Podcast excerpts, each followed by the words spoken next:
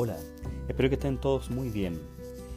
El día de hoy comenzaremos con la primera clase, primer episodio respecto a la bibliología, ¿ok? El testimonio interno, y así le vamos a llamar a esta primera lección o episodio de este podcast. Bien, en esta lección señala que la palabra de Dios es autoritativa e infalible cuando hablamos de testimonio interno, debido al haber sido inspirada por el mismísimo Espíritu Santo. Más tarde se desarrolla la idea bartiana señalando que la palabra de Dios es única, debido a que da testimonio de Dios, que es diferente a cualquier otro libro pero que no tiene autoridad sino en virtud del testimonio que entrega. Barth distingue cuidadosamente entre la revelación y las escrituras. La revelación, según Barth, teólogo, es un acto en el cual Dios se da a conocer. Por lo tanto, la Biblia no puede ser la revelación de Dios en el sentido objetivo de la palabra, sino que solo es testigo de dicha revelación. Para Barth, valga el comentario, eh, un libro como la Biblia no podía contener toda la revelación de Dios. Para objetar dichas declaraciones es que también podemos hacer un contraste con la Confesión de Fe de Westminster, la que señala que en su sección número 5 que la autoridad de la Sagrada Escritura reside en el hecho de que Dios mismo es su autor. Debido a esto, las escrituras deben ser creídas, obedecidas y recibidas por el ser humano. Argumentamos también que la autoridad bíblica no basa su autoridad en el testimonio interno del Espíritu Santo, sino que reside en el hecho de haber sido inspirada por el Espíritu, siendo una obra concluida de 66 libros como el canon protestante lo tiene. Ahora si bien la autoridad bíblica viene por inspiración, es por la obra interior del Espíritu Santo quien da testimonio a nuestro corazón con la palabra divina y por medio de ella que somos persuadidos de esta autoridad. Esta lección podemos continuarla diciendo que eh, intenta demostrar la naturaleza del testimonio interno. Declara que si Dios muestra su gloria en la creación, también debe dejar huellas en la escritura, siendo Él, Dios, el autor de ellas. Muy diferente a lo que plantea Barth. Una de esas huellas es la fe en la Biblia como palabra de Dios, siendo esta una evidente, una evidencia inherente, interna. Esta fe descansa en la perfección de la escritura y aflora al momento de ser percibida por el lector. Si bien es evidente que la Biblia es la palabra de Dios, no todo lector la puede leer con fe y comprender la divinidad de esta. Una cosa es la evidencia divina inherente a la palabra y la otra es la capacidad de entenderla. Es aquí donde se argumenta la necesidad de la obra del Espíritu para entender la palabra de Dios, debido al estado caído y depravado de la raza humana, la cual no puede comprender estas verdades y más aún es enemiga de tales evidencias.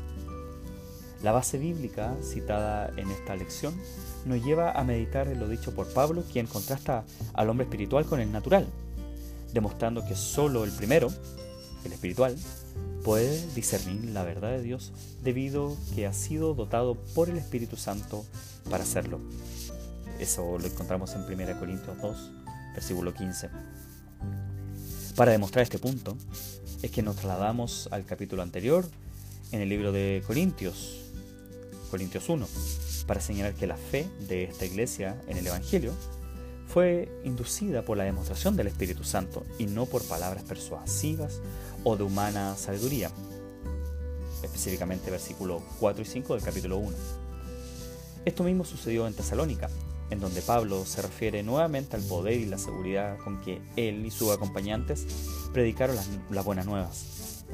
Tal predicación fue fructífera a tal punto que aquella iglesia, Tesalónica, recibió la palabra con gran gozo en tiempo de tribulación. 1 Tesalónica 1.6. Podemos señalar también eh, 1 Juan 2 del 20 21, donde el apóstol le escribe, pero vosotros tenéis la unción del santo y conocéis todas las cosas. No os he escrito como si ignoraseis la verdad, sino porque la conocéis y porque ninguna mentira procede de la verdad, refiriéndose así a que es el Espíritu que confiere a los creyentes el discernimiento de la verdad y todo lo que pertenece a ella. En esta primera lección, en este primer podcast, iremos concluyendo en, base a ciertos puntos ya descritos anteriormente sobre el testimonio interno de la Biblia. En principio, se señala que la recepción de la verdad de Dios con una fe inteligente, gozosa y permanente es fruto de la operación del Espíritu Santo, aun cuando Dios usó a hombres pecadores para escribir su revelación. También podemos señalar del por qué llamar testimonio a la hora interna del Espíritu. Podemos decir que la fe descansa sobre el testimonio inherente en la Escritura respecto a su propio origen y su carácter divino.